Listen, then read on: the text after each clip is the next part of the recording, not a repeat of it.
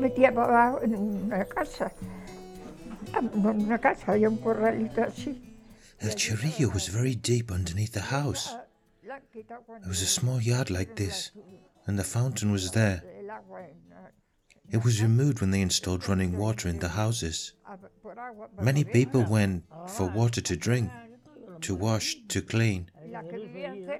Those who lived nearby went to clean and wash up there, but people went to drink too. La vieja lavando en el chorrillo.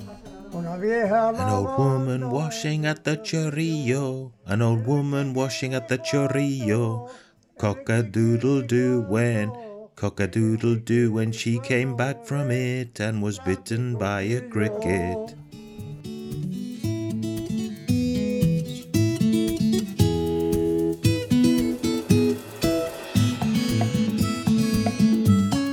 Tourism in Villanueva de la Vera.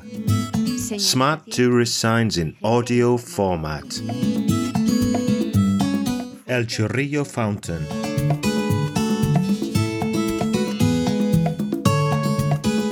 En la esquina de la calle Chorrillo The oldest house in the village is on the corner of Calle El Chorrillo Street. Formerly, there was a small fountain below the El Chorrillo fountain that was used as a washing area, so that the main fountain was not filled with soap and the animals could drink from it with no problem. It's currently painted blue and purple and surrounded by typical houses with wooden beams and adobe walls, and some with very large wooden balconies. Places like this remind us of the vital importance of water in every way and more in this beautiful region of La Vera. This area where the fountain is and other spaces in the town have always been a place for games for both children and adults. La taba, la comba. Las tabas, five stone game. La comba, skipping rope. The tabas were made from kid goats, and we looked forward to them being given to us. A bolindre, a marble, you had to throw it up and pick up the tabas. Muy sencillo. De un árbol se cortaba el cogollo They cut it from the treetop, and three legs were left, and that was the game. At a distance, I don't remember how many meters it was, with a stick you had to throw to see what it knocked down. It was called El Palo y el Mocho. That was the game there was. Leaving the municipality towards Valverde, you can find a natural slide that every generation knows about. You're not from Villanueva if you haven't thrown yourself down that slide. Pues a la salida del pueblo, dirección Valverde, Well, eh, cuando éramos pequeños, at the exit from the town on the way to Valverde, when we were small, lancha, hay una and not so small, there's a flagstone, derecha yendo hacia a very large stone, on the right side going towards Valverde that's called the Smooth Flagstone. tramo de esa lancha If you look, you'll see that there's a section of that stone that's white.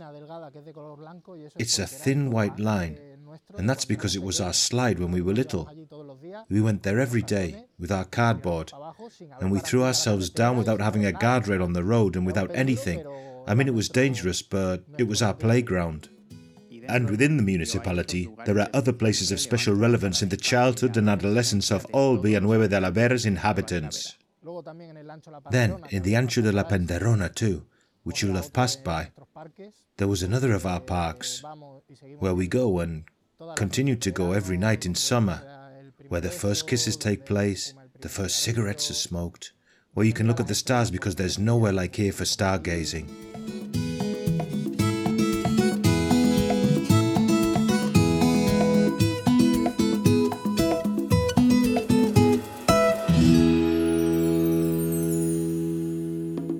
A production for Radio Viajera, financed within the framework of the Project for the Development of Smart Villages of the Government of Extremadura and the European Union, with the support of the Villanueva de la Vera Town Council.